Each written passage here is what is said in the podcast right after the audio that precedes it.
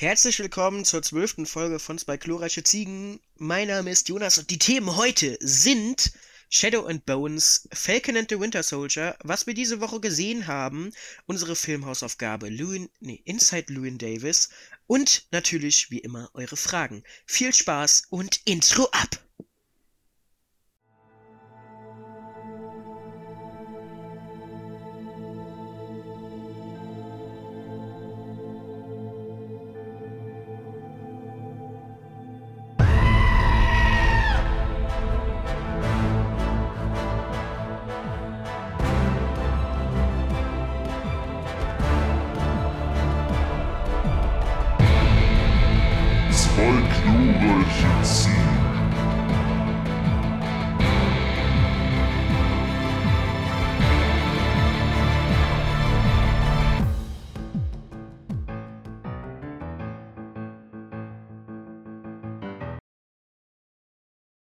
Auch von meiner Seite herzlich willkommen zu der zwölften Folge unseres Filmpodcasts. Wir sind wie immer für euch wieder am Start und direkt zum Anfang haue ich hier mal ein bisschen das Promotion-Zeugs raus, denn wir sind aktuell nur auf YouTube, aber das könnt ihr verändern. Achtung, Veränderung.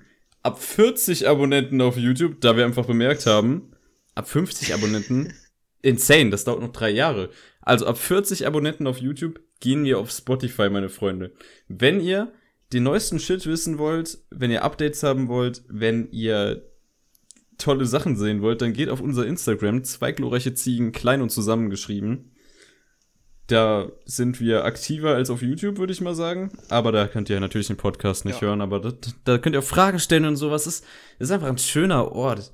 So, und ähm, falls ihr das noch nicht begangen habt, uns da zu folgen, dann könnt ihr dennoch, obwohl wir noch nicht auf Spotify sind, hier auf YouTube abonnieren, Glocke schlagen, das Video liken, das Video kommentieren, Feedback geben. Feedback, ihr wisst, was zu tun ist. Feedback ist wichtig. Und äh, ja, was, was kann ich noch sagen jetzt? Ich bin eigentlich durch mit Promotion, oder? Ja, dann äh, Fragen, würde ich sagen. Fragen. Okay. Ja, was äh, dann machen wir mal weiter mit den Fragen. Auf Instagram habt ihr uns wieder Fragen gestellt. Und äh, wir warten jetzt gar nicht lange und schauen da direkt mal rein, was da reinkam. Ähm, zudem müssen wir kurz sagen, letzte Woche Podcast leider ausgefallen. Und zwar richtig ausgefallen, also kein äh, Jonas-Ersatz oder kein äh, jetzt doppelte Folge diese Woche. Da- Das, da, das machen wir auch nicht mehr. Ähm, da ist wirklich der Podcast steinig und traurig ausgefallen, weil ich unter anderem LKs geschrieben habe. Nicht wirklich erfolgreich, aber geschrieben. Und ja, Jonas war bestimmt auch beschäftigt, nicht wahr, Jonas? Ja, mein WLAN war halt bis Montag sowieso nicht existent. Genau. Hashtag gutes Stuff für Jonas. Ja. Yeah. Kommen wir zur ersten Frage. Und zwar, die ist von der Charlotte und die Charlotte, die fragt, bist du Jonas? Nein. Kommen wir zur nächsten Frage. Die ist von der Julia. Julia kennt die hier. Die war bei mehreren Folgen dabei. Ich sag's jeden Podcast. Julia, eine Ikone. Mir gehen langsam die Fragen aus. Lieblingsvideospiel? Willst Ja, du Jonas. anfangen oder soll ich? Äh, Jonas, hau einfach mal raus. Ähm, What Remains of Edith Finch und Zelda Breath of the Wild. Da habe ich fast 1000 Spielstunden. Ja, das ist doch wunderbar. nee, also wenn ich ein Lieblingsspiel aussuchen müsste, dann wäre es, glaube ich, äh, The Witcher 3, The Wild Hunt. So. Auch, auch gut, ja. Ja, ein valider Punkt. Also, da stimme ich voll und ganz zu. Die nächste Frage. Da kann man mal machen. Die nächste Frage, die ist hier vom Tom. Die Tom, die kennen wir ja auch schon. Der Tom, der ist hier Auch mal beim. da war die Voice-Crack-Stelle am Start. der Tom war ebenfalls schon mal bei einem Format von uns dabei, und zwar der Filmquiz, und zwar in der Premiere, wo es um Star Wars ging. Könnt ihr auch gerne nochmal reinschauen, falls ihr das noch nicht getan habt. Denn ich schätze, die meisten haben das tatsächlich noch nicht getan. So wie die Statistiken das sagen. also, der Tom, der fragt, Gibt es in einer Teefabrik auch Kaffeepausen?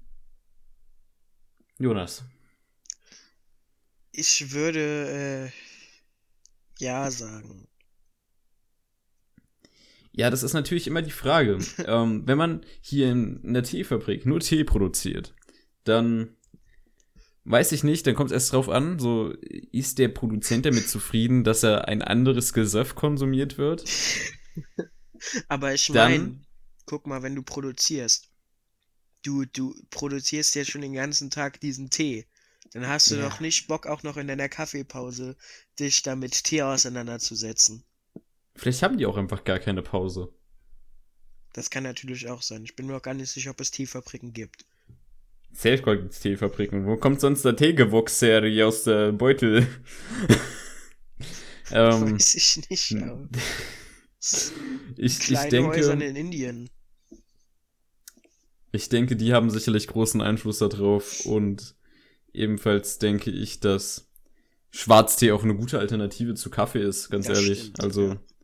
Also im Insgesamten ist Tee auch geiler als Kaffee. ja, aber true. ich weiß nicht, ob du so darauf abfährst, wenn du den ganzen Tag nur irgendwas mit Tee machst. Ja, würde ich in der Kaffeepause auch schon mal ein Wasser trinken. So schlimm es sich Ja. anhört. Der Leo fragt: Meinung zum Nahostkonflikt. Danke, Leo, für deine Frage. Und zwar hier werde ich direkt einschneiden und einmal kurz sagen, bei solch einem brenzlichen und schwierigen und komplexen Thema eine Meinung zu treffen, ist einerseits im Internet quasi unmachbar, ohne irgendjemanden direkt damit anzugreifen. Und deswegen sagen wir auch, beziehungsweise ich, ich rede mal für uns beide hier an der Stelle, falls das okay ist. Wir ja. sagen, Leute, wir verlinken gerne ein Video von Mr. Wissen to Go unten in der Videobeschreibung. Der hat ein sehr informatives Video über den aktuellen Konflikt gemacht, falls ihr euch noch nicht selber damit auseinandergesetzt habt oder nur Schlagzeilen gehört habt, weil ganz oberflächlich jetzt sich für eine Seite zu entscheiden, ist stupid.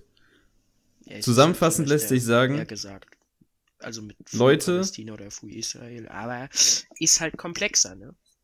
Leute diskriminieren aufgrund ihrer Religion. Scheiße. Mhm. Jeder soll glauben an was er möchte. Wenn jetzt hier irgendein Antisemit herkommt, lösch dich. Wenn hier irgendwer gegen eine Art des Islams ist, lösch dich. Ähm, wer überhaupt, also lass die Leute glauben, was sie wollen. Und dann Streite aushandeln, in denen man auf Zivilisten bombt, ist auch keine Lösung. Krieg ist Ganz halt offensichtlich. Krieg ist Eine generell scheiße. Sache. Ganz generell. Außer es Sache. kommt in Filmen vor, dann ist okay. Ja, wenn es gute Kriegsfilme sind. Ja. Dann akzeptieren wir das, denn die reflektieren die Fehler, die wir in der Vergangenheit gemacht haben und offensichtlich immer noch machen. Also, Leute, bildet euch eure eigene Meinung, bildet euch keine feste Meinung, wenn ihr das nicht wollt. Setzt euch vielleicht mit auseinander, weil es ist echt ein aktuelles Thema und könnte ganz wichtig werden. So, Yes. findet zwar jetzt nicht direkt bei uns statt, aber glaubt mir, das, was da unten stattfindet, hat trotzdem Einfluss auf das, was hier passiert. Und äh, ja. Ja. Möchtest du noch was anhängen? Du hast ja alles gesagt. Ist halt einfach äh, zu komplex, um sich da eigentlich auch richtig zu positionieren, weil im Endeffekt gibt's halt einfach keine wirklich richtige Seite. Ja, das kriegen ja nicht mal, das kriegen ja nicht mal die Wissenschaftler hin, die sich Jahre Ja. damit beschäftigen. So. Eben. So, das letzte ist keine Frage und zwar von der Lena. Und sie schreibt, könnt ihr bitte was mit Sternzeichen machen? Danke. Wir, wir können, oh Mann, wir können wir können. mit äh, Lena ja aushandeln, dass wenn sie einfach aktiv diesen Podcast anfängt zu hören, dass wir dann, äh, Mhm. weiß ich nicht, unser zwei chlorreiches Ziegenhoroskop anschmeißen Oh, das wäre auch witzig. Das wäre witzig. und, und für jedes Sternzeichen den passenden Film für den Monat vorschlagen. Oder so ein Scheiß. Oder den Sonntagnachmittag. ja, keine Ahnung. Ja, Lena Oder hat gesagt, sie hört ihn vielleicht, wenn er auf Spotify kommt. Es könnte Ja, sein, dass sogar die Folge schon auf. Spotify kommt. Es könnte sogar schon sein. Aktuell sind wir noch bei 39 Abonnenten, also erbarmt euch, wenn ihr wollt, dass der Ja. Spotify, nee, der Podcast auf Spotify kommt, nicht Spotify auf dem Podcast. das waren Aber- die Fragen, Leute. Was willst du? Also wenn ihr euch reinhängt, dann kriegen wir das sogar noch live, diese Folge mit, dass Fabian sich das Wochenende durchquälen darf damit. Yeah. Ich hab Ferien. Let's go. Woo! Ähm, wo war der Punkt? Der Punkt war, wir haben keine Fragen mehr. Das waren die Fragen, die wir Dann reinbekommen ist die haben. einzige Frage nur noch, Und, ja. womit fangen wir an? Wie viel Uhr ist es eigentlich? Ähm, bist du Jonas?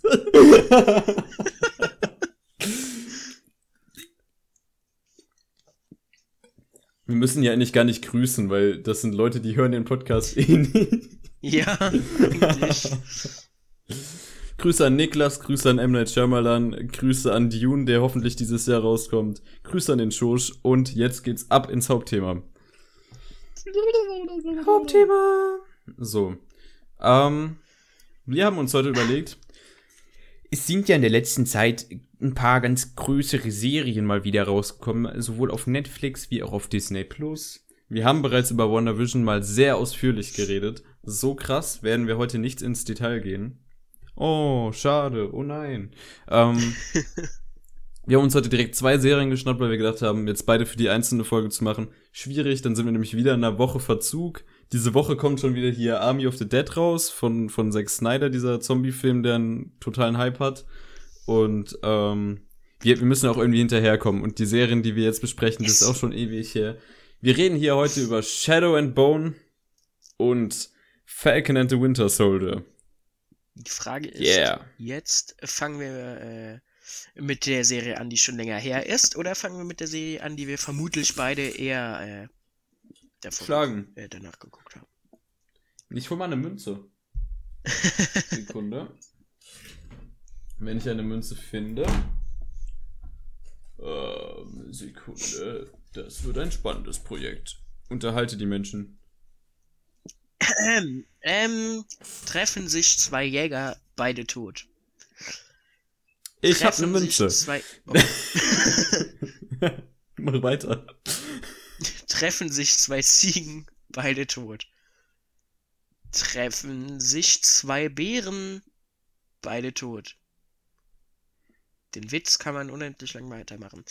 Ähm, was Ach, das, das war der Witz. Ja, ja, was macht ein Clown im Büro, Fabian?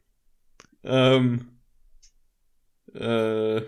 Faxen! Witze kopieren. Ah. Oh nee, den Ja. kannte ich sogar. Okay. Scheiße. Okay, ich habe eine Münze. Kopf oder also was ist Kopf, was ist Zahl? Was ist Kopf, was ist Zahl? äh, Falcon and the Winter Entscheide. ist Zahl. Okay. Ich werfe die Münze. Jetzt muss ich auch fangen. Scheiße. Das Nochmal. klingt nicht nach gefangen. Und es ist Kopf. Ey!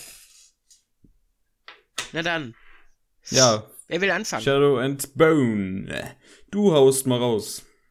Würde ich sagen. Okay. Ähm. Ja, also Shadow and Bone hat acht Folgen. Ähm, Eine Netflix-Serie. Ja, eine Netflix-Serie. Geht ein bisschen weniger als acht Stunden, also jede Folge ist so um die 50 Minuten. Äh, Ja, also wie fange ich am besten an? Vielleicht erstmal grob, die Serie wurde nicht von einer Person speziell jetzt gemacht, sondern es gab insgesamt vier Regisseure, immer so zwei Folgen. Ein Regisseur, Regisseurin. Ähm, ja, äh, Story ist relativ kompliziert. es gibt ein riesiges schwarzes Ding mitten in einem Fantasieland, was aber ein bisschen an Russland irgendwie gefühlt erinnert, wenn ich ehrlich bin. Die heißen, haben auch alle so russische Nachnamen. Ja, und äh, es gibt Zauberer, also besser gesagt, wie hießen die nochmal? Gishas? Grisha. Grishas. Grisha. So. Es gibt Grishas, das sind eben so, ja, Zauberer. Es gibt verschiedene Zauberkünste, die du da beherrschen kannst. Aber vor allem die Sonnenkriegerin ist da ganz berüchtigt und eine große Legende, weil die gab es bisher noch gar nicht. Weil das sind Leute, die können mit Licht äh, zaubern und sind extrem mächtig. Und die sollen dieses Teil, diese schwarze Wand, wo auch Monster drin sind, oder wo man halt durchsegeln muss, um auf die andere Seite des Landes zu kommen, äh, die soll die zerstören. So. Und dann haben wir eben unsere gute alte Hauptfigur, die wunderbare Alina Starkov, die, äh, ja, obwohl wir spoilern nicht oder wir spoilern? Ist das schon Nee, ein wir Spoiler? spoilern nicht. Also ich würde ich, ich würde mal grob noch mal kurz davor einwerfen. Dieses ganze Ding, dieses Shadow and Bone, das äh, basiert auf den Büchern von der Autorin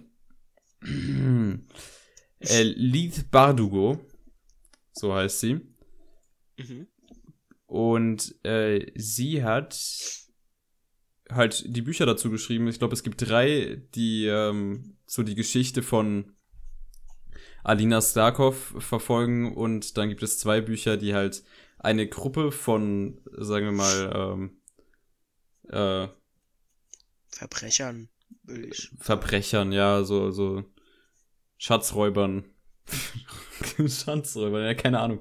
Also die, die, die, die werden da auch verfolgt und so. Und die Serie hat halt jetzt den Kniff gemacht, dass sie diese beiden Buchreihen genommen hat und in eine Story gepackt hat. Sprich, Ja. Bücher und Serie gehen hier bereits am Anfang sehr weit auseinander. Es spielt halt alles in der Welt, ähm, in der es eine riesige schwarze Mauer, eine, eine, ein, ein dichter Nebel, der durchteilt quasi ein Land und die Leute auf der rechten Seite und die Leute auf der linken Seite, die waren mal ein Land, aber dann kam halt auf einmal dieses Ding und dann ist es jetzt dazwischen und alle sind nur noch genervt davon und so. Ja. Im Norden und im Süden sind jeweils Gegner von diesem Land, sprich, da ist keine wirkliche Möglichkeit ähm, durchzureisen. Und dann gibt es noch die sogenannten Kriecher, wie Jonas eben schon gesagt hat. Allerdings sind die natürlich ziemlich mächtig und so. Und ähm, die gibt es auch in verschiedenen Variationen. Die können zaubern und so shit. Ähm, dennoch sind die nicht so akzeptiert, beziehungsweise nicht so respektiert, weil sie als anders angesehen werden, wo wir auch schon zu quasi einem der Kernthemen der Serie kommen, und zwar Rassismus. Wo die Serie auf jeden Fall ihre Stärken findet. Mhm. Und ich gebe jetzt einfach mal wieder das Wort an dich. Ich denke, du kannst jetzt äh, ein bisschen mal deine Meinung raushauen. Ja, also äh, tatsächlich, die Folgen sind mein äh, immer sehr stabil bei mir gewesen. Also wenn ich die bewertet habe, so wenn wir in den Letterbox-Kosmos bleiben, äh, haben die tatsächlich meistens bei mir drei von fünf äh, Sterne bekommen. Einmal vier und einmal 3,5. Das war Folge 6 und Folge 3. Fand ich halt besser als der Rest, aber insgesamt halt drei von fünf Sternen. Ja, also, ich fange einfach mal an. Es sind teils sehr schwammige Effekte meiner Meinung nach. Die sahen oft nicht sonderlich schön aus und äh, gefühlt hat sich die Serie an manchen Stellen immer so übernommen, sodass die Effekte einfach nicht sauber aussahen. War, war ich der Meinung jedenfalls. Es gab oft relativ flache Dialoge, aber ich muss sagen, das Setting insgesamt fand ich mega schön und ich fand es war auch ein erfrischend neues und irgendwie auch cooles Konzept.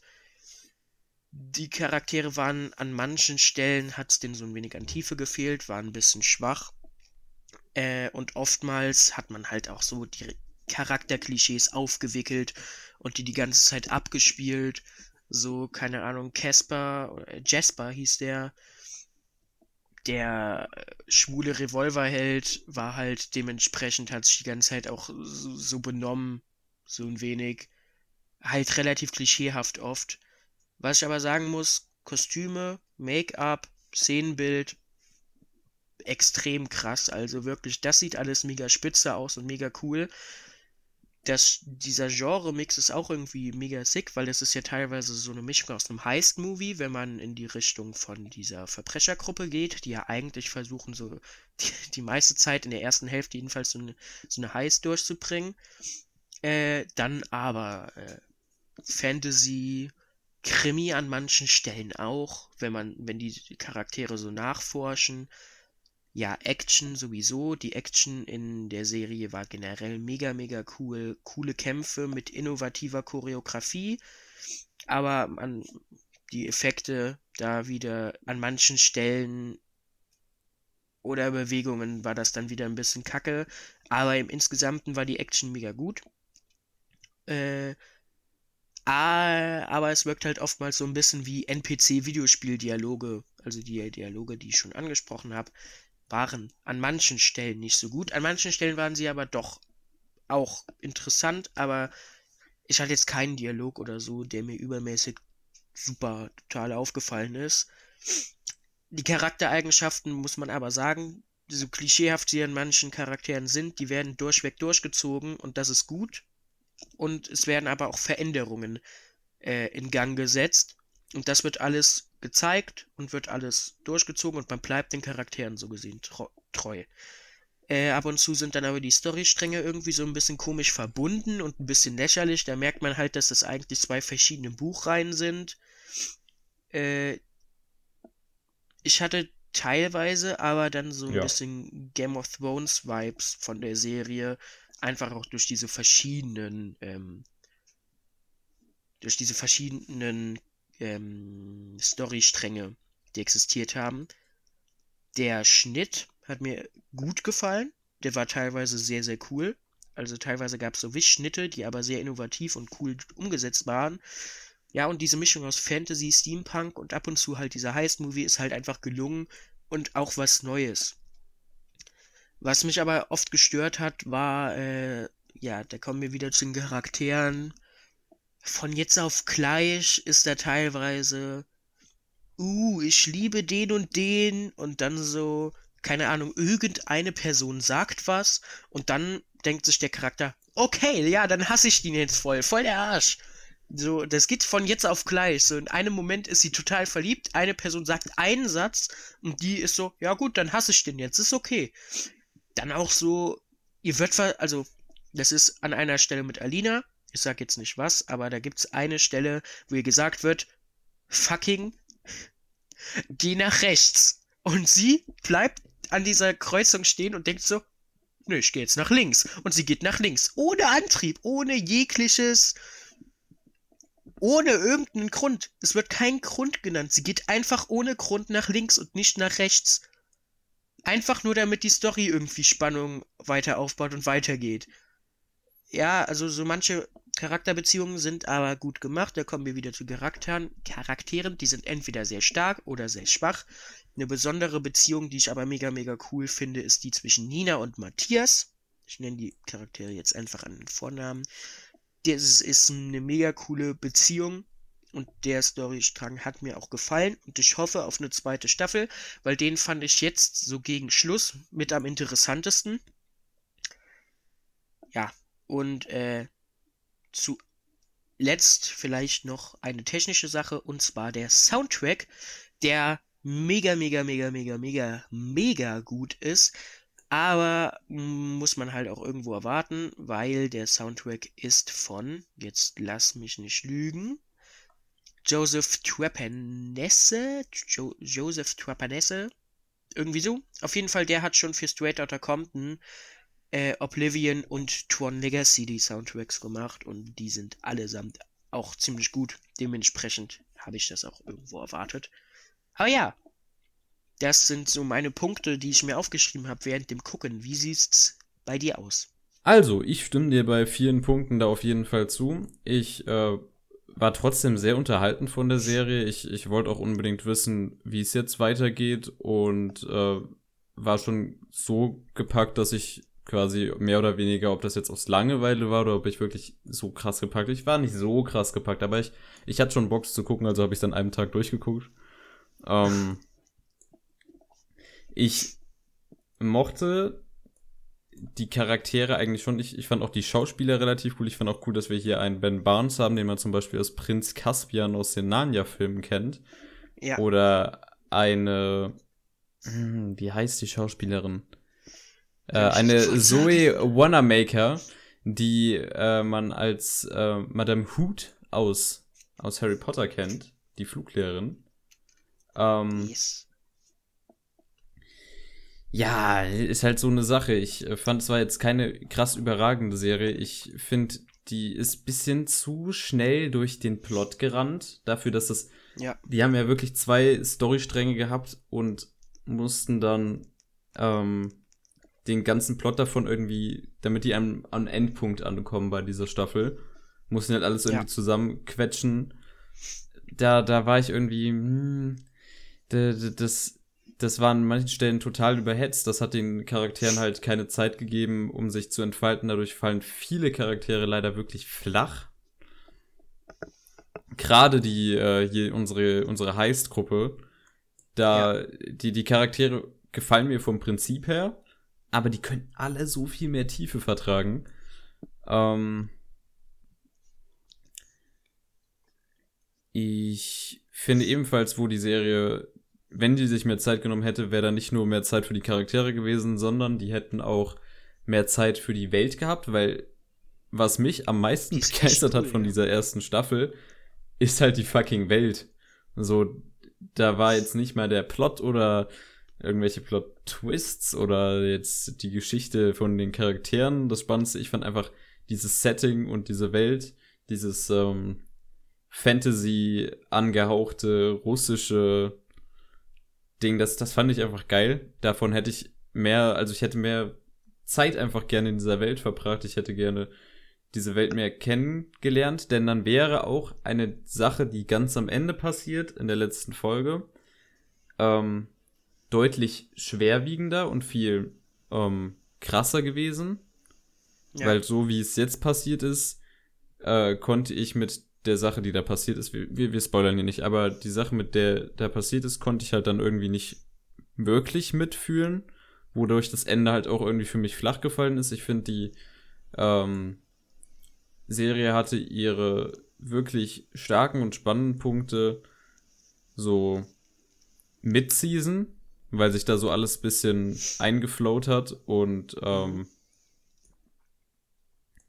gerade wo dann quasi die, die, beide Plots zusammenlaufen, das fand ich schon ziemlich cool, auch wenn wenn als als sie dann aufeinander getroffen sind, ich so manche Entscheidung von Charaktern absolut nicht nachvollziehen kann und wie krass Plot Convenience einfach benutzt wurde, um gezwungen irgendwas da zusammenzufädeln, Ja. damit das äh, damit die Story halt vorangeht da spürt man halt wirklich so, wann jetzt was für die Serie dazu gedichtet wurde und wann halt wirklich was irgendwie auf Buchgrundlage war. Ja, also so Entscheidungen werden teilweise auch einfach nicht begründet. Die passieren einfach und dann, ja.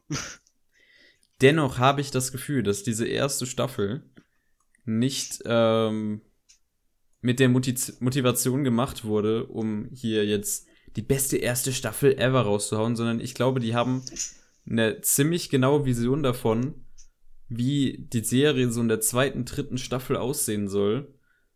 Allerdings haben die erstmal jetzt Zeit, also die, die mussten ja irgendwie erstmal zu diesem Punkt kommen und das wirkt halt bis, bisschen erzwungen. Deswegen hoffe ich einfach, dass mit den nächsten Staffeln, dass sie quasi da ihren Plan dann auch ausüben können, dass sie quasi an dem Punkt angekommen sind, wo sie hin wollten und von da aus quasi dann wirklich jetzt kommt der clevere Shit, Leute. Also, Ja, also Hoffe ich, ich einfach hoffe, mal. es ist so ein wenig wie bei Game of Thrones, dass die erste Staffel nur aufbauend für alles danach fungiert. Also dass die erste Staffel eigentlich so eher sowas wie eine Vorgeschichte ist, bevor es dann so richtig anfängt. wobei ich die erste Staffel bei Game of Thrones auch schon viel besser finde als Ja. jetzt hier die erste Staffel Ja, von Shadow ja, and Bone. logisch. Also Game of Thrones und das kann man jetzt auch nicht vergleichen. Aber Ja, Äh, ja, äh, ich hoffe also mal, obwohl ich, eher- ich weiß nicht, wie die Buchvorlage im Vergleich zu, zu der, ja. Vielleicht lese ich es irgendwann, falls auch dann irgendwie die zweite Staffel rauskommt, wenn ich Zeit dazu habe.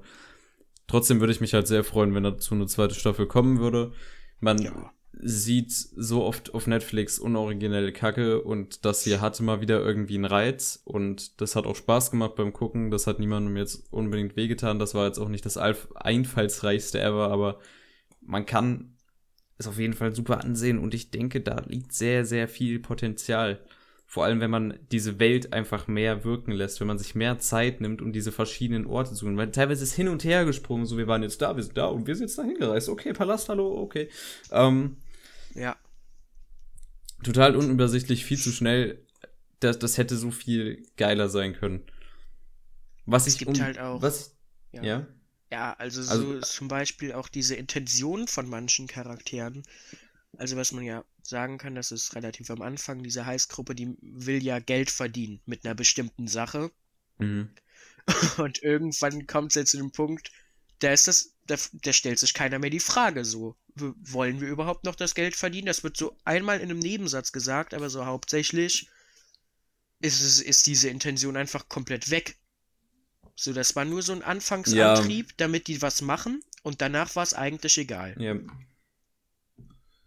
Ähm, ja. Ich hab Ja, ja, ja. Entschuldigung. Ja, ist es halt. Ich glaube auch, das, was wir von den Heist-Leuten aus dieser Staffel gesehen haben, das ist Vorgeschichte zu dem Buch von den Heist-Leuten. Denn ähm, ich habe mal das Cover von, von dem Heist-Buch, also vom ersten Band davon gelesen.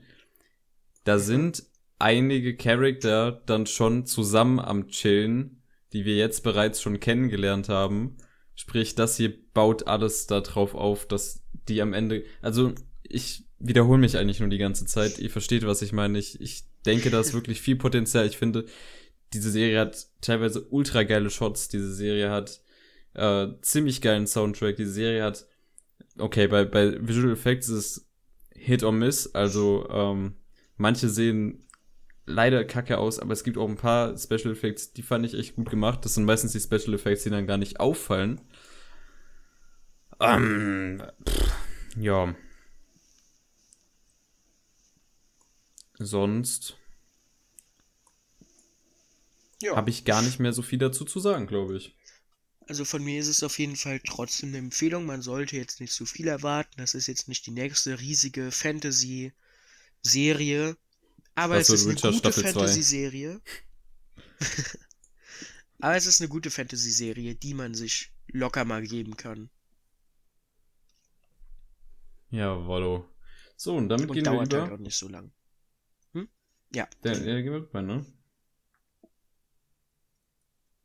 Ja, so, ähm, ich, äh, switch mal kurz mein Gehirn. Wir gehen jetzt zur der Disney Plus The Falcon and the Winter Soldier äh, präsent. Ich, ich mache jetzt mal eine kurze Zusammenfassung, äh, wenn Mhm. das klar geht. Die äh, in dem in hier dem äh, wie heißt das Ding, dieses MCU, dieses Marvel Cinematic Universe spielt. Das ist die zweite Serie, die rausgekommen ist. Eigentlich sollte es die erste sein, was man auch ein bisschen spürt tatsächlich, glaube ich. Ähm, Ja. Worum geht es? Am Ende von Ave- Avengers Endgame, also wir spoilern jetzt alles bis, bis zu Avengers Endgame Punkt, also ich Mhm. denke, da wissen sowieso die meisten Leute, was passiert ist, wenn sie sich für sowas interessieren, sonst guckt auch keiner die Serie, glaube ich. Ähm, ja, Captain America ist alt, gibt sein Schild an hier unseren, äh, unseren Sam, an, an den bisherigen Falcon und der sagt so, hm, okay, ja, ich werde jetzt Captain America. Und dann, ähm, damit ist quasi Endgame zu Ende. Und jetzt kommt quasi die Serie daher und sagt, dass Sam quasi so, hm, ja, ich werde doch nicht Captain America, ich gebe das Schild dem Start. Ähm, was zu anderem natürlich äh, unseren Kumpel Bucky, den, den Winter Soldier, auch ein bisschen abgefuckt. Und darum geht es ja quasi. Die Serie heißt ja auch so, dass die beiden äh, in einer Art Buddy Buddy-Komödie, was weiß ich, also nicht, ist nicht Komödie, Buddy-Drama-Komödie, also dass die da zusammen auftreten als Duo und äh, Spaß haben, sagen wir mal so. Ähm, Aufbau des Plots ist, dass ähm, die dann beide die Charakter werden mehr vorgestellt, deren eigenen Probleme, deren eigenen Folgen quasi von dem, was passiert ist in den letzten Marvel-Filmen. Äh, dadurch kriegen die Charakter ein bisschen mehr Tiefen. Wir sehen auch Familie dann von Sam. Wir sehen, wie äh, Bucky quasi mit den Sachen umgeht, die er damals als Winter Soldier gemacht hat. Ähm, dann bekommen wir eine neue Gruppierung am Ende der ersten Folge gezeigt. Und zwar, das äh, sind die, wie heißen die, irgendwas mit Hand. Äh, Ähm. äh,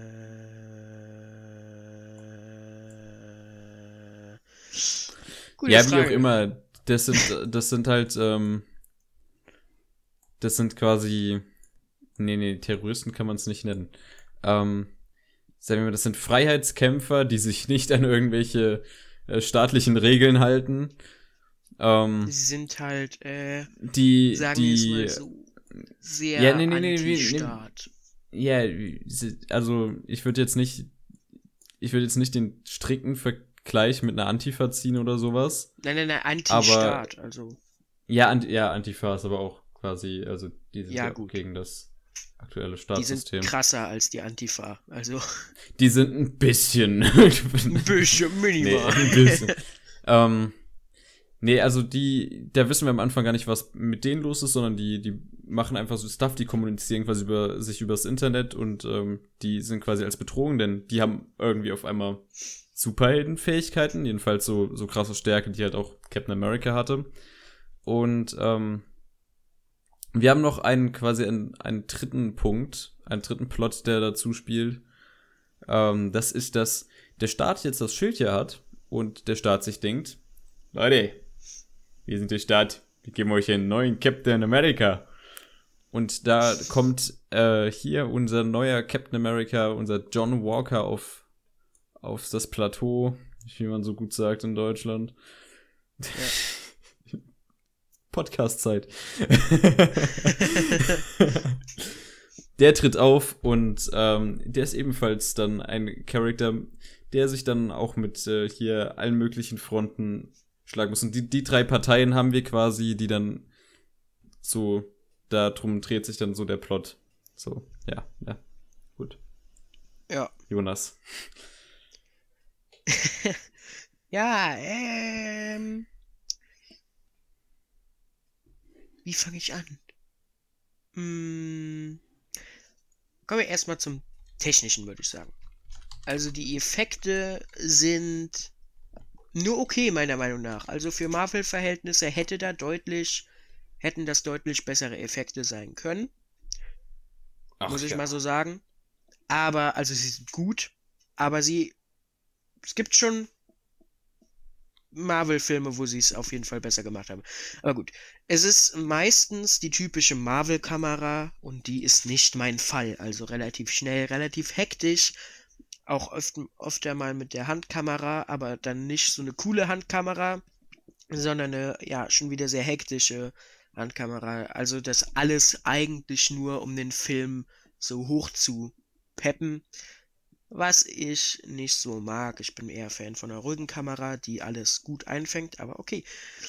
Die Action ist wie gewohnt sehr gut. Vor allem äh, jetzt hier, weil beide Hauptfiguren, also Bucky als auch äh, Falcon, eher Nahkämpfer sind. Das heißt, wirklich coole Choreos auch haben.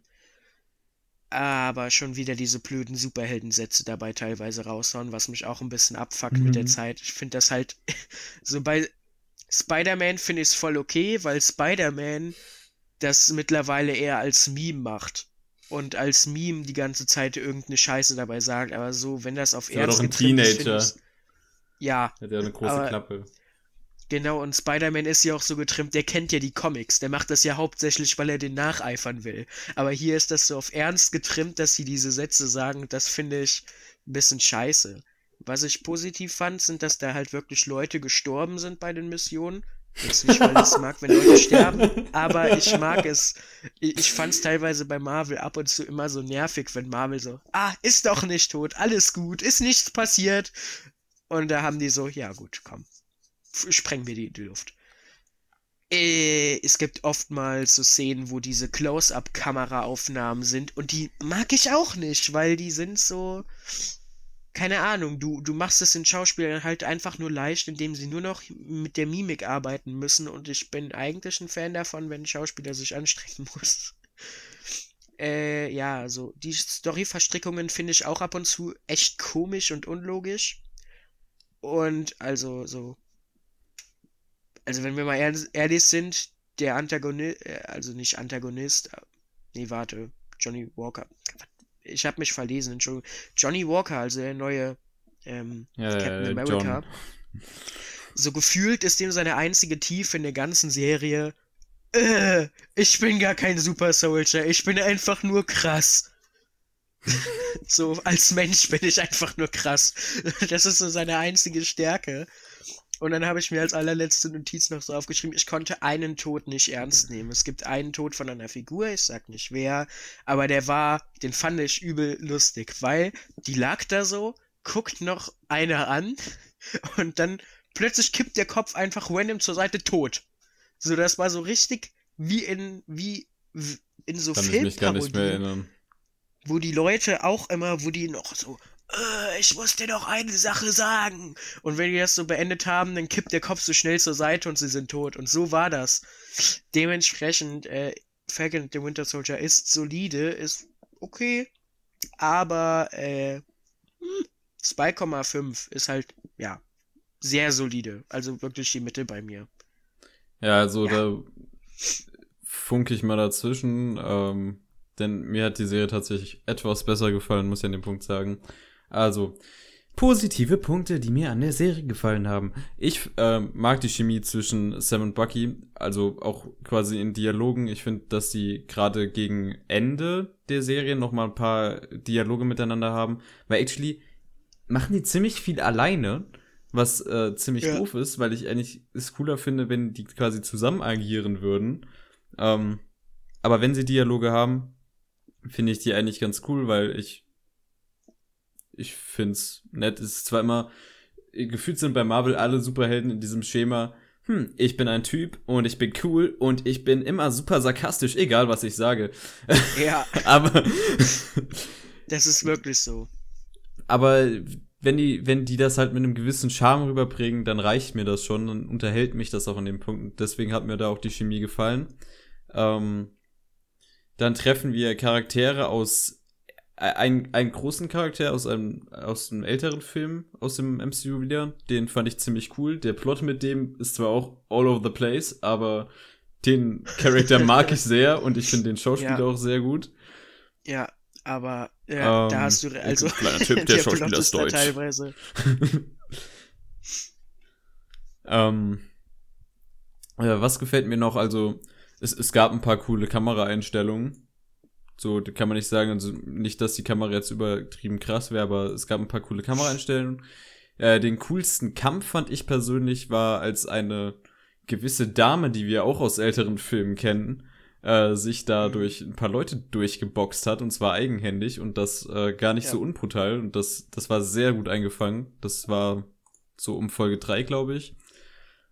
Ähm, Ja. Also Folge 3, wie schon gesagt, war auch eine der besseren. Lag auch ungefähr an diesem Kampf, weil den fand ich auch mit am besten, ja. Ähm, ich ich finde, die Serie hat, äh, es ist, okay, Disney steht dahinter, der, der Produktionsaufwand ist sehr groß, es äh, sieht jetzt nicht billig aus, die, die Kostüme, die kann man alle machen. Ich finde auch sehr interessant, dass das äh, John Walker Kostüm einen seltsamen Vibe hat, was natürlich schon auf seine Mhm. Charakterentwicklung anspielt, ohne jetzt hier zu viel spoilern zu wollen. Ähm, wo, wo ich auch die Charakterentwicklung theoretisch sehr cool finde. Ein Antagonist, der sich von dahin, dahin logisch entwickeln würde, was in der Serie natürlich nicht passiert, weil äh, die Entwicklung dazwischen habe ich einmal nicht gesehen, aber die Momente fand ich cool. Also, dass er am Anfang noch quasi so der Buddy-Typ war und dann am Ende der vierten Folge so rum ungefähr, da passieren Dinge und die finde ich ziemlich krass und die finde ich auch, so sowas hat man noch nicht im MCU gesehen, das ist sogar teilweise Ja. extrem brutal. Aber das sind, das wirkt, das, das ist sehr, äh, sehr stark, so vom Moment her. Allerdings, ähm, Ähm, müssen wir gar nicht jetzt über das Ende reden. Das Ende fand ich ziemlich wack eigentlich. Da wurde jegliche Charakterentwicklung von, von John Walker jedenfalls komplett resettet. So, das habe ich auch nicht verstanden. Da, da hat man auch gemerkt, dass quasi die letzte Folge, also auch der letzte Teil, also der Rest der Story nochmal neu geschrieben wurde, weil es verändert werden musste wegen Corona, weil die da Dinge nicht drehen konnten. Da Ja. wurde der Plot nochmal komplett verändert. Ähm, genau, die Flag Smashers, so heißen die, die, äh, die Aktivisten in der Serie. Die fand ich als Idee auch cool. Die fand ich, die hatten eine gute Motivation, eine sinnvolle Motivation, ähm, aber nichts mitgemacht. Das hat sich komplett verlaufen, der ganze Plot mit denen. Das war am Ende auch einfach nur noch mega wack. Ähm, ich muss Punkte nennen, die mir gefallen. Ich wollte gerade eben mit einfach positiven Punkten nennen und ich komme einfach nur noch auf so negativen Shit. Ähm, es gab auch Sachen, die mir gut gefallen haben. Der Soundtrack zum Beispiel, den fand ich cool. Ähm, äh, was hat mir noch gefallen? Mir hat gefallen, dass das Thema Rassismus sehr, sehr gut in der Serie behandelt wurde und auch sehr ernstzunehmend behandelt wurde, da wir Ja. auch einen Charakter getroffen haben und einen guten Dialog, beziehungsweise mehrere gute Dialoge mit diesem Charakter hatten. Und äh, was, was sich für mich, also als die einzige runde Story anfühlt, so gegen Ende. Halt was mit diesem Ja. äh, älteren Char Charakter passiert, den wir da antreffen. Ähm, das hat mir super gefallen. Vor allem, äh, es gab so ruhigere Momente, wie auch eine Therapie-Session, wo man halt auch wirklich mal Charakter nachvollziehen kann. Ähm, wo, wo die Serie natürlich dann glänzt, weil sie dann auch wirklich was für die Charakter macht. Aber dann gibt's natürlich auch wieder die Punkte, wo dann der Plot nur von Ort zu Ort springt, äh, um von Ort zu Ort zu springen. Einfach Ja. um die verschiedenen Settings zu zeigen, gefühlt. Sich dann äh, total absurde Sachen ausdenken, die so halb logisch sind. Ähm, am Ende dann auch so Sachen anteast, die mich eigentlich gar nicht jucken, so wo ich mir auch denke so, ah okay, die hat jetzt, äh, hä, hä, warum passiert das hier eigentlich? Das ist alles total dumm. Ähm, ja, was soll ich noch sagen? Ich, äh, ich war halt echt nicht so, halt- ja, ich, ich fand das Ende, ich fand so okay, meh, aber als sehr vergessenswert. Die, Ja. die Serie hat an den Punkten, also hatte starke Punkte, wo es halt um die Charakter dann wirklich ging und falls die mal dann gute Entwicklung hatten. Ich fand, Sam und Bucky sind jetzt nach dieser Serie definitiv interessantere Charaktere. Das kann man als positiven Punkt werten. Ähm, ich finde, es ist relativ offensichtlich gewesen. Es war eigentlich am Ende von Endgame klar, was auch das Ende dieser Serie sein wird. Ja. Also ist so die, die Relevanz, dass diese Serie überhaupt existiert, diskutierbar. Dennoch, ja. ich hatte Spaß schon bei so manch Action-Szene und so drüber der Plot auch war. Sie hatten doch dann Punkte, wo die Serie sehr unterhalten hat. Ja. Es ist halt, also, also, was es für mich relativ auf den Punkt bringt, ist, es ist einfach ein ständiges Auf und Ab. So, die Serie hat ihre richtig guten Momente, die Serie hat ihre echt schlechten Momente und die meiste Zeit ist sie für mich aber einfach dann so auf einer Mittelwelle, die so Ausschläge nach oben und nach unten hat. Ja. Dennoch, wenn ihr äh, strenge Verfolger des MCU seid, ist das, glaube ich, hier Ja, trotzdem ja, dann ist Pflichtprogramm. empfehlenswert. jetzt kein Wonder Vision, jetzt nicht das erwarten, auch wenn das äh, Production Design natürlich auch wieder hoch ist, wie bei Wonder Vision, Ja. bla bla bla. Wobei trotzdem Wonder Vision die viel interessantere Serie von den beiden war, muss ich zugeben. Ähm, Ja, auf jeden Fall. ja. Gut. Ja. Damit hätten wir zwei hätten Serien tatsächlich besprochen. Durch. Unter Ja, einer Stunde. Fabian. Und äh, unglaublich, ich kann es selber nicht fassen. Ähm, ja. Ich hoffe, ihr, ihr wagt mal einen Plug. Wow, wow, wow, wow, wow, Achtung, Alarm, Alarm, dieser Podcast kommt auf Spotify. Wir haben 41 Abonnenten auf YouTube. Oh. Oh. Wer ist das? Wer hat hier mit seinen zweiten Accounts noch gestärkt? also, diese Folge bereits auf Spotify. Ich hoffe, ich krieg das irgendwie gebacken. Vielleicht kommen Ja. dann auch nochmal die älteren Folgen auf Spotify, wenn, wenn das möglich ist Ja. oder so. Ein, doch, das, Das ist, ist strong. möglich. Ich habe nämlich noch die ganzen Audiodateien und so. Leute, gar kein Problem. Jetzt geht's demnächst ab. Dann äh, werden wir auch zum viralen Hit für Groß und Klein. Äh, Woo. ähm, ja, das, das, das waren die Serien, wie schon gesagt. Ich wiederhole mich eigentlich nur die ganze Zeit. Ich musste echt mal Moderation lernen. Trotzdem könnten wir jetzt einfach mal weitermachen, nicht wahr, Leute? Wir haben nämlich äh, hier auch Sachen gesehen und ich würde einfach mal dem Jonas hier, nachdem ich ewig über diese Serie mich wiederholt und wiederholt habe, mal den Vortritt lassen. Er hat auch mehr gesehen wie ich, ja, ist ja klar.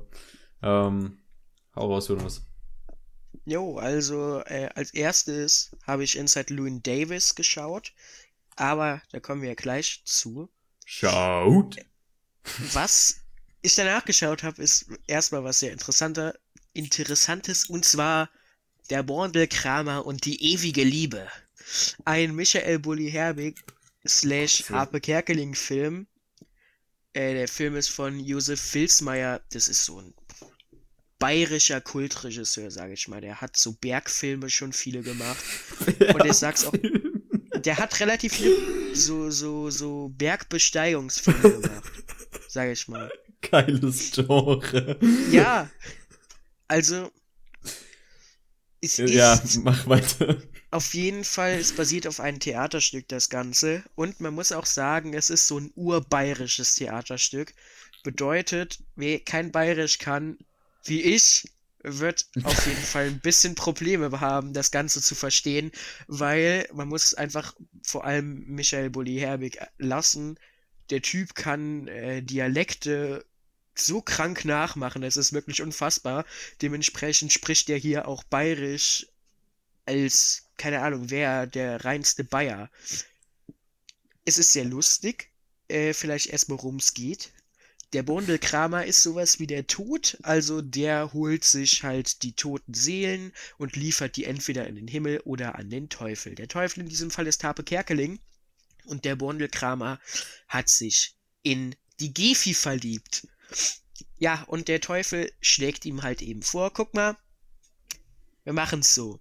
Du bringst einfach keine Seelen mehr her, weil dann ist ja Gottes Schöpfung äh, wird dann in Frage gestellt, weil keiner mehr stirbt. Dafür äh, darfst du, also wirst du sichtbar, weil eigentlich ist der nur sichtbar für Leute, die im Sterben liegen. So. Der Bondelkramer macht das, weil der Teufel erpresst ihn auch damit, dass er den kleinen Max nicht umgebracht hat, weil er es nicht übers Herz gebracht hatte, wegen der Gefi hauptsächlich. Damit wird auch ein anderer Max eingeführt, der Max Krumberger, der eigentlich übel das Arschloch ist, aber weil er auch Max heißt, vom Bondelkramer dann in den Himmel gelotst wird und sich zu einem extrem geilen Side-Character entwickelt. Das ist tatsächlich, also, das ist auch einer meiner Lieblingscharaktere. Der ist wirklich sehr, sehr geil. Ja, und das Ganze spielt halt mit diesem Himmel-Hölle-Ding und so bayerischen Klischees. Es spielt auch äh, nach dem Zweiten Weltkrieg das Ganze. Es ist sehr innovativ, es ist tatsächlich was Neues. Es hat mir irgendwo gefallen, ich fand es auch lustig. Äh, ich habe hier drei Sterne gegeben. Was habe ich danach geguckt? Du gehst jetzt nicht Äh, durch jeden Film so durch, oder? Weil dann Nee. brauchen wir ziemlich lange. Nicht so lang. Danach habe ich äh, die Fuhr, Der Fuhrmann des Todes geguckt. Das ist ein Stummfilm von 1921 von Viktor Sjöström. Der ist einer der bekanntesten europäischen Stummfilmemacher und äh, generell die Fuhr, Der Fuhrmann des Todes ist einer der besten Stummfilme, die es gibt.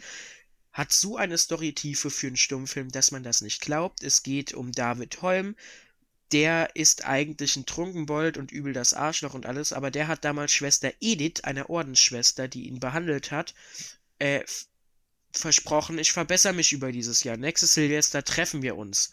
So. Und dann hat sich aber nicht verbessert. Und der Tod kommt und bringt ihn um und zeigt ihm als Geist alles, was er angerichtet hat. Und ja, das ist so dieses typische, ähm, aus einer Weihnachtsgeschichte. Der Geist. welcher Geist das auch immer nochmal war. Oder generell die Geister, die Geist der ihm Vergangenheit. zeigen, Ne? was für ein schlechter Mensch er ist. Äh, kann ich schnell machen jetzt. Hat fünf Sterne von mir verdient. Der ist so ein geiler Stummfilm. Vor allem für die damalige Zeit hat das auch so gute Effekte, wirklich. Es ist. Boah, die Effekte sind so gut. Ja. Danach Fifty Shades of Grey. Was Ich hast du dir halt gedacht? Was hast du dir Ich habe gedacht? mir gedacht, ich möchte aber sagen können, ich habe den Film geguckt und ich fand ihn scheiße. Und das war so. Hat einen halben Stern. Also ich möchte auch nicht wirklich drüber reden. Da hätte ich, also in der Zeit hätte ich mir ein Porno anschauen können. Der hätte mehr Inhalt und mehr Mehrwert und mir auch mehr gegeben. Weil es ist wirklich, der Film ist so inkonsistent. Konsistenz, äh, die Charaktere sind so flach und so scheiße. Also es ist wirklich. Guck den Film einfach nicht, danke. Dann Der Junge muss an die frische Luft. Biografie von Harpe Kerkeling, verfilmt von Caroline Link. Die kennt man eventuell. Ja, einen Oscar Äh, gewonnen. Hm? Genau, ja. Deswegen kennt man sie eventuell. Ja, wahrscheinlich erst- kennt sie niemand mehr. Den habe ich mal im Kino gesehen. Der ist gut. ja. Äh, der ist echt Ja. gut. Also der Film, vier Sterne. Äh, erstmal ein mega coole, äh, mega cool, mega cooler Cast. Äh, tatsächlich sehr gelungen. Ich fand hier keine Rolle jetzt irgendwie schlecht besetzt und mir hat auch jeder Schauspieler sehr gut gefallen. Beeindruckend finde ich Julius Weckauf, der tatsächlich Harpe Kerkeling, glaube ich, ziemlich gut darstellt.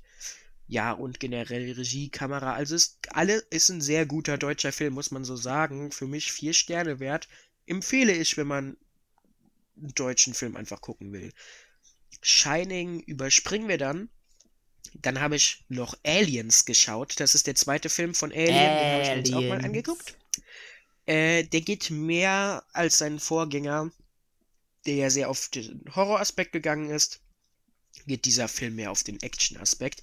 Ist ja auch ein anderer Regisseur. Und James Cameron hat auch, soweit ich weiß, damals, äh, soweit ich weiß, damals gesagt, er möchte Ridley Scotts Werk äh, ehren, was er sehr gut gemacht hat, fand ich, was auch gelungen ist. Aber er möchte natürlich mehr seinen eigenen Stil reinbringen und James Cameron kennt man halt vor allem durch natürlich Titanic, ist vielleicht sogar sein äh, abwegigster Film, so. Aber er hat Terminator 2 gemacht, Avatar, äh, auch den ersten Terminator, Abyss, so.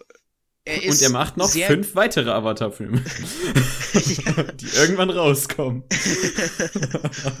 Und äh, also James Cameron ist dafür bekannt, sehr gut Action und sehr vor allem Krieg, so Sci-Fi-Krieg-Action zu machen. Und das hat er hier auch wieder sehr gut unter Beweis be- gestellt. Ich hab, fand auch lustig, man hat teilweise so Sachen gesehen, die er in Avatar später umgesetzt hat. Es gibt zum Beispiel diese Kampfroboter in Avatar, die kommen schon in Aliens vor. Ja, ja.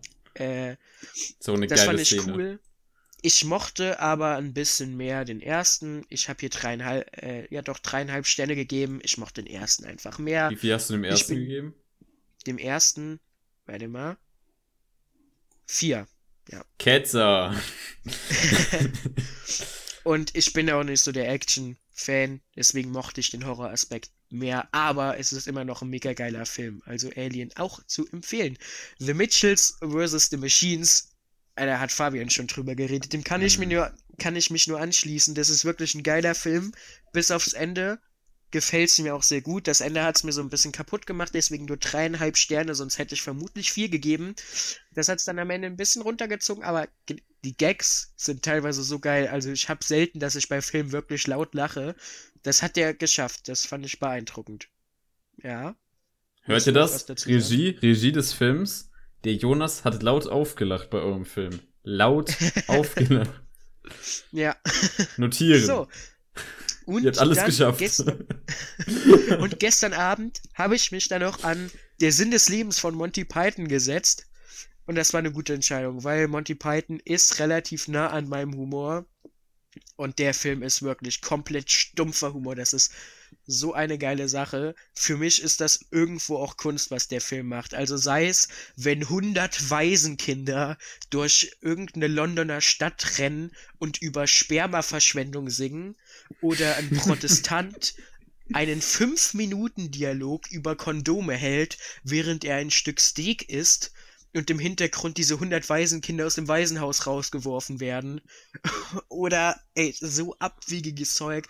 Auch einfach in der Mitte des Filmes, der Film wirklich genau in der Mitte, unterbricht der plötzlich.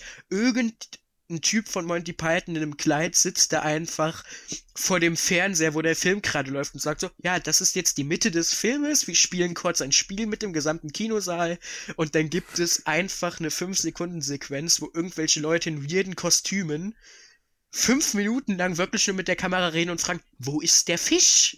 Wo ist der Fisch? Finde den Fisch. Und das Publikum muss halt so den Fisch finden. Und dann geht Ja, der Film einfach nochmal es weiter. ist so geil. Es ist so geil. Das ist, also der Film Monty ist Python. wirklich für mich Kunst, dem empfehle ich sehr vier Sterne. Es ist nicht, also es kommt nicht an das Leben des Brian und es kommt auch nicht an die Ritter der Kokosnuss ran, aber das heißt nichts, weil das sind beides sehr gute Filme. You Und The Meaning of me. Life. Oh, das ist ein sehr guter Film. Der hat mir super gefallen. Ich fand den übel lustig. Ja. Ja, den das musst du noch gucken. War es. Ich bin, ich mag. Monty Python selber sehr gerne. Ich Ja. finde, ähm, gute Regisseure schaffen es halt immer, oder also gute Filmemacher, whatever, die schaffen es immer quasi, ähm, die, die Grenzen eines Mediums, also des Films, in, in eine andere Richtung auszutesten, was alles damit möglich ist. Und Monty Python ist jetzt quasi so ein, so könnte man sagen, so ein Gegenteil von so einem, äh, was weiß ich, so einem Stanley Ku- Kubrick oder Die ähm, machen halt nur Scheiße mit dem Medium-Film. die, die, so die, die machen halt. Ja, es ist trotzdem, es ist Kunst. Ich meine, das hat ja sonst Ja. niemand gemacht. Also ich denke auch viel von Monty Python hat so die heutige äh, Szene, was, was Internethumor angeht, etc. geprägt, weil so vieles sehr random ist. Es, es wirkt schon fast wie Generation Z-Humor, den die der einfach benutzen Ja. in den 80ern. Ich muss doch zu Monty Python irgendwie sagen, Das ist so Gefühlt- und geil. äh, sind die so ein bisschen die Mitbegründer vom Arthouse-Kino, wenn man mal drüber nachdenkt. Damals, also in den 80ern, hat sich, also Monty Python waren, glaube ich, auch mit die ersten, die sich wirklich getraut haben, einfach Dinge zu machen, die nicht unbedingt der Norm entsprechen. Ja, also die hatten ja Monty vorher Python- ihre, ihre Serie, ihre Fernsehsendung. Genau. Und dadurch kamen die halt dann äh, bekannt. Man Krass. muss halt auch sagen, es sind große Schritte, die die da machen. Also wirklich, der Film setzt sich dahin. Es gibt nackte Frauen, die in dem Film gezeigt werden, was für die damalige Zeit ein weiter Schritt war. Es wird offen über Abtreibungen und sowas geredet. Äh, es gibt eine ganze Szene, wo irgendein Kind geboren wird und irgendwie 50 Leute drum stehen und darüber fachsimpeln und sowas. Und auch einfach eine 10-Minuten-Szene, wo ein riesiger, fetter Mann so ge gemästet wird, bis er den kompletten Raum vollkotzt, andere Gäste vollkotzt und die auch Ja, ja, anfangen, nimm mir nicht den Raum ganzen, nimm mir nicht Ja, den ganzen. Film vorweg, Mann, äh, ey. Das ist für mich äh, Arthouse irgendwo auch. Dementsprechend. Ja. Es ist so stilistisch schön. Ich könnte versinken. Also, nee, also muss Ist ich auch noch übrigens noch auf. Amazon Prime, Also, der Film. Also auf Englisch auch? Auf Englisch und auf Deutsch. Beides Geil. gibt's. Geil. So kommen wir zu den Sachen, die ich gesehen habe. Ich habe seit dem letzten Podcast nur drei Filme gesehen. Ich weiß, sehr schwache Leistung. Aber ich habe gleichzeitig auf Netflix immer so als Einschlafritual eine Folge Bojack Horseman geguckt. Also bin ich Yes, auch Sir. da äh, wieder quasi aktuell dabei, wenn man so sagen kann. Ähm, ich mag Bojack Horseman. Ich finde, bereits in der ersten Staffel gibt es so Momente, die halt wirklich, die, Ja, die sitzen tief. Also, boah. und das wird ähm, noch tiefer. Ich weiß, ich weiß, ich weiß, ich weiß, ich weiß. Wird von allen Seiten hier äh, angesprungen, dass ich unbedingt weiter gucken soll. Dennoch, den Film, den ich dann äh, zuerst gesehen habe, ist Dawn of the Dead als quasi Vorbereitung Ah. auf den äh, demnächst kommenden Army of the Dead. Die sind zwar, glaube ich, nicht related, aber sie haben denselben Regisseur und zwar beides von Zack Snyder und das war quasi Dawn of the Dead war der Film, der dieses Zombie-Genre im Kino, Ja. wenn man möchte, wiederbelebt hat. Anfang der Ja, ja. 2000er, 2004 in meinem Geburtsjahr. Hey. Ähm, ähm, von Dawn of the Dead, darauf folgt ja dann auch die Parodie quasi Shaun of the Dead, beide super erfolgreiche Filme und beide auch ziemlich gute Filme. Denn Dawn of the Dead hat mir gefallen, auch wenn hin und wieder die Charaktere flach sind. Der, der Plot ein bisschen, naja, klischeehaft Zombie ist, dann habe ich immer überlegt so, guck zurück ins Jahr 2004, da gab es noch kein Walking Dead, Da hatten die noch nicht diesen Zo Zombie-Overflow. So, das, das war alles noch ziemlich frisch und dafür fühlt sich der Film Ja. verdammt rund an und verdammt äh, gut gemacht auch. Also ich finde, Zack Snyder hat äh, hier bewiesen, dass er ein Regisseur ist, der Filme machen kann. Filme, die rund sind, Filme, die auch Charakterentwicklung haben. Zwar dann auch ein paar flache Charakter haben, bla bla bla, aber äh, so als Gesamtprodukt ziemlich geil sind. Vor allem denke ich, habe ich mir immer während des Films gedacht so, hm, jetzt sind sie an einem Punkt, jetzt müsste eigentlich, also so die paar Plotpoints konnte ich halt vorhersehen, so was wird jetzt wohl passieren. Aber ich war halt immer dran so, ich wusste nicht genau, was passieren wird, aber ich wusste, dass etwas passieren wird, weil ich gemerkt habe, so jetzt muss der Plot eine Wendung machen, damit es wieder irgendwo anders hingeht, weil so können sie jetzt nicht den Rest des Films verbleiben. Und das, Ja. das macht Spaß und das, das und ist, ja, es ist ich, ich habe äh, echt meinen Spaß gehabt mit dem Film. Ich freue mich sehr auf den demnächst kommenden Army of the Dead. Und ja, Wa- was, was sind Fun Facts zu dem Film? Ähm, mitgespielt hat äh, Ty Burrell, den man als Vater von äh, Modern Family kennt, der so ein Arschloch in diesem Film spielt, was ich sehr witzig fand. Ähm, geschrieben ist der Film und das ist wahrscheinlich auch der Grund, warum der Film sich so verdammt rund äh, und quasi organisch anfühlt. James Gunn, den man heutzutage vor allem vor, von den Guardians of the Galaxy kennt, beziehungsweise auch der demnächst kommende The Suicide Squad. Und ja, ähm, gut gemacht. Zack, weiter so.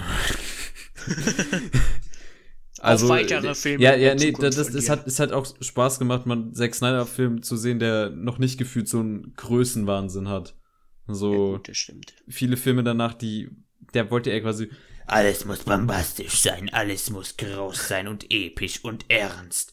so, Special Der- Effects. Wow! der Film, der, der hat sich auch nicht so 100% ernst genommen und der hatte ein paar witzige Stellen drin und ja, komm, es hat einfach Spaß gemacht, den zu gucken. Kinders, schaut ihn euch an. Dann habe ich Inside Llewyn Davis geguckt, kommen wir gleich noch drauf zurück, keine Sorge. Und dann habe ich heute zum ersten Mal einen Film, den ich ewig sehen wollte, und zwar The Favorite aus dem Jahre 2018 von Yorgos Lantimos. In den Hauptrollen äh, Olivia Colman, Emma Stone und Rachel Weisz. Das Drehbuch ist geschrieben von Tony McNamara und Deborah Davis, kennt man jetzt nicht direkt, aber Yorgos Lantimos ist ein Begriff und zwar der ist eher für so äh, seltsame Filme wie The Lobster und The Killing of a Sacred Deer, die ich beide noch sehen muss übrigens, bekannt. Und da war ich mal gespannt, so, hm, was hat er wohl mit diesem Film gemacht? Weil als der rauskam, war ich sehr interessiert, äh, weil der auch Oscar-Fame bekommen hat und sowas.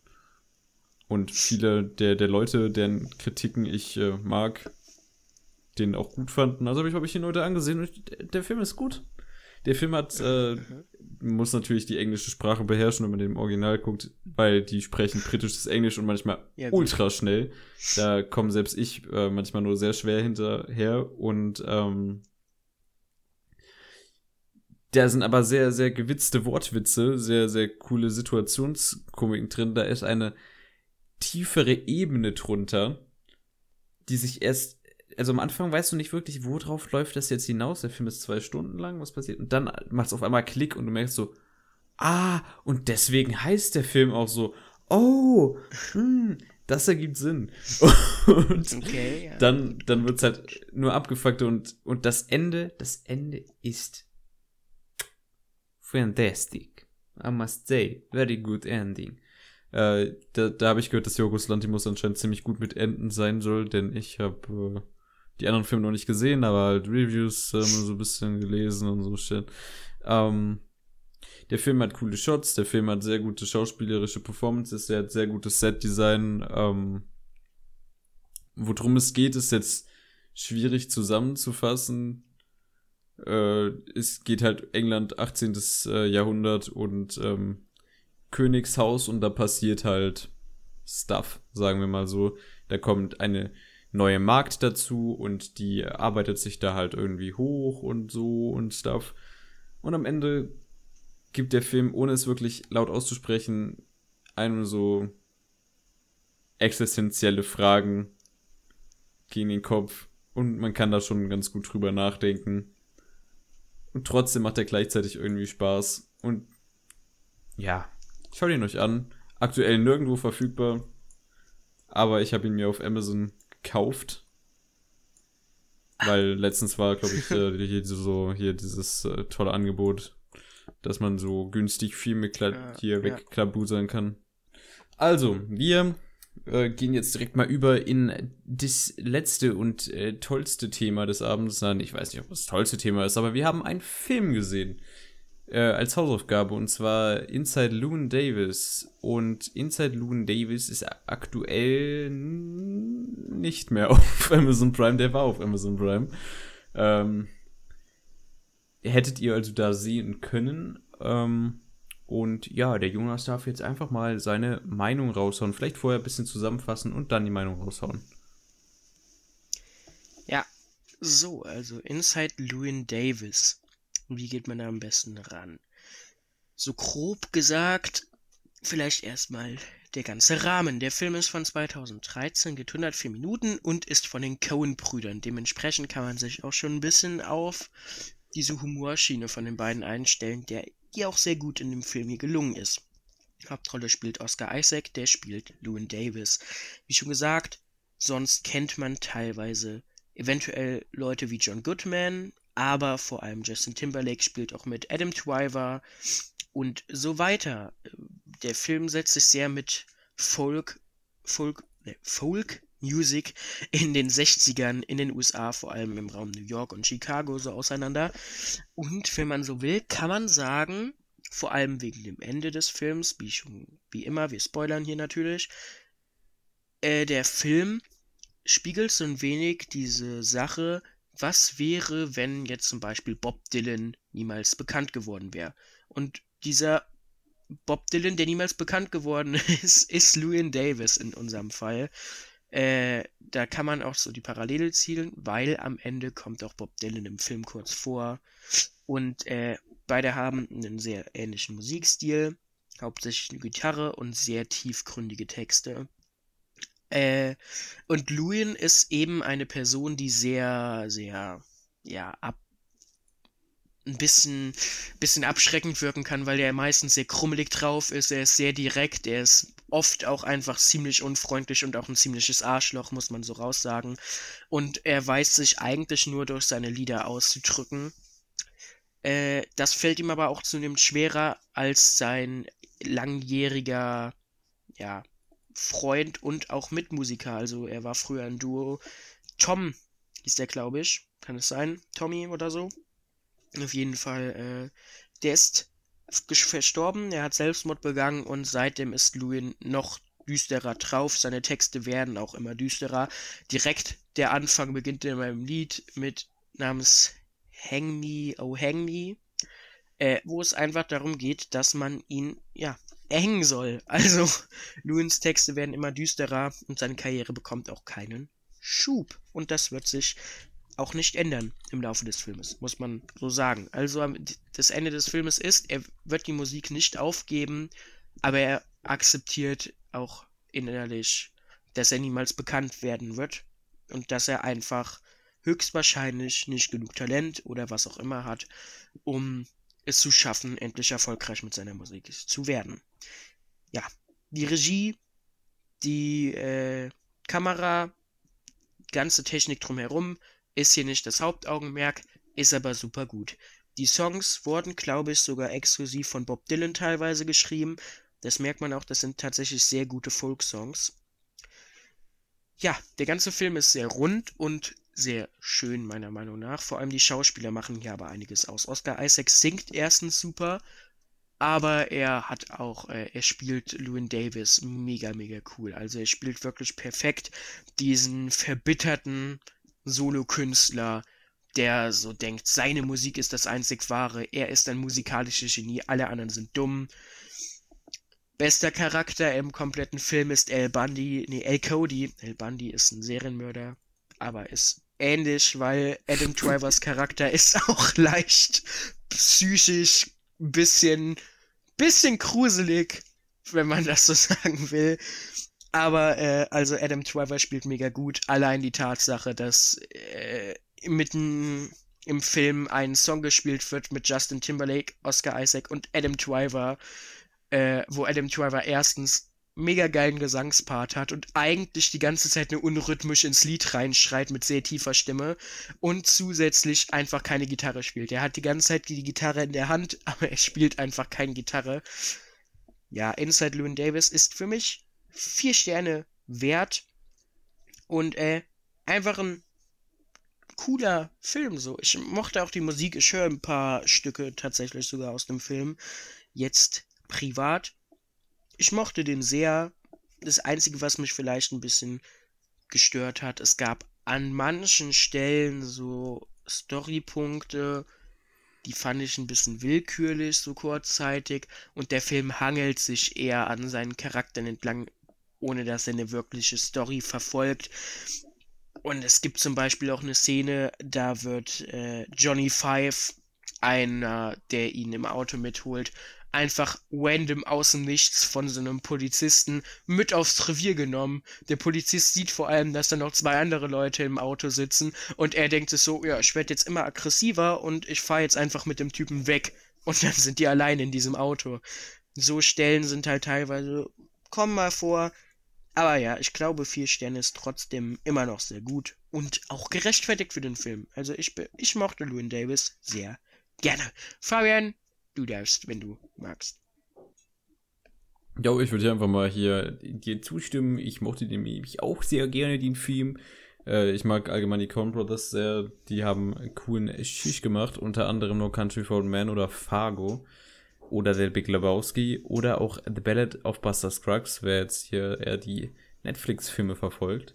Ähm, ja, was lässt sich zu dem Film sagen? Ich fand, der hatte äh, ziemlich coole Musik drin, also wenn man halt den Stil mag. Ähm, ich mhm. finde, der hat so die Zeit ganz nett eingefangen, wenn man so sagen kann. Also wird alles sehr realistisch gewirkt vom Set, hat äh, mir alles sehr gut gefallen. Ich habe die Charaktere in dem Film sehr gemocht. Ich fand äh, Oscar Isaac, Carey Mulligan und äh, alle weiteren, die mitgespielt haben, sehr überzeugend auch hier unseren äh, Adam Driver und Oscar Isaac und Justin Timberlake quasi als Trio da singen zu sehen. Outer Space. Ähm, super unterhaltsam, gerade weil Oscar Isaac und Adam Driver ja in Star Wars kurzzeitig danach mitgespielt haben. ist sehr, sehr, sehr funny. Ähm, ich finde, dieser Film hatte einen sehr äh, sehr stimmungshaften Faktor, den vor allem äh, interessant fand. Also das schafft halt nicht jeder Film so, so eine Stimmung rüberzubringen. Ähm, stellenweise bin ich noch ein bisschen hinterher, wo ich überlege, so, warum hat jetzt genau, warum haben diese Plotpoints existiert? Ähm, warum haben sich die Cones genau jetzt dafür entschieden, diese Plotpunkte in den Film einzubauen? Denn grundsätzlich war ja ihre Idee, dass quasi die irgendwann gehört haben, dass bei einem Pub so ein kleinen Künstlersänger äh, zusammengekloppt wurde und wie es überhaupt dazu kommen kann. Und darum spannt sich halt eigentlich der ganze Film. Ähm, ja, hat mir gut gefallen. Empfehlung an jeden, auch wenn ihr ihn jetzt nicht mehr auf Amazon Prime findet, dann sucht ihn halt euch woanders.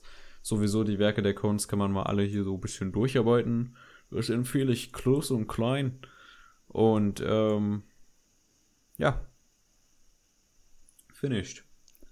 Ja. Äh, das, ja, also ich finde, wie schon gesagt, guter Film. Haben wir also ich glaube, wir haben beide auch gleiche Bewertungen. Und eigentlich sind wir dementsprechend jetzt auch durch. Das Einzige, was wir eigentlich jetzt nur noch besprechen müssten, wäre, was äh, wir nächste Woche schauen. Wir könnten theoretisch jetzt einfach sagen, wir gehen wieder auf Netflix, weil wir jetzt auf Amazon Prime waren. Aber wie du, wie du willst, also. Ich äh, guck mal kurz. Ach, wir geben, wir geben Army of the Dead auf, der heute rausgekommen ist. Dann sind wir sogar aktuell unterwegs. Dann können Wo wir sogar, würde ah, ich sagen, nächste ja, Woche Hauptthema und ähm, Hauptthema und äh, Hausaufgabe verbinden. Oder, Ja. also wir gucken mal, wie wir es machen, aber Army of the Dead Hausaufgabe, Leute. Schaut ihn euch an. Jetzt frisch auf Netflix rausgekommen. Mit Matthias Schweighöfer. Ich freue mich. Also, da Jonas Internet schon heute Abend nicht mehr so wirklich gut mitmacht, sage ich nochmal. Äh, jetzt auch da hier Leute von Spotify am Start sind. Was geht ab, Spotify? Seid ihr fit oder was? Ähm, herzlich willkommen in unserem Podcast. Ähm, gebt Feedback gerne mal Instagram über oder über YouTube. So, schaut euch, ihr werdet safe einen Weg finden oder schreibt uns privat an oder schickt uns eine Brieftaube. Alles akzeptiert, gar keine Sorge. Ähm, ja, und das, das war's eigentlich. Vergesst nicht, uns überall zu folgen und ähm, ja, ich ähm, rede hier mal ein bisschen schneller Solo-Stuff, weil wenn wir jetzt einen Dialog führen würden, wäre der komplett zeitversetzt und das, das sind die Arbeitsumstände, mit denen wir leben müssen, ja. Ähm, gut, ihr schaut Filme, habt Spaß dabei, genießt eure Ferien, wenn ihr gerade Schüler seid oder wie auch immer und äh, habt einen schönen Tag oder Abend oder Nacht.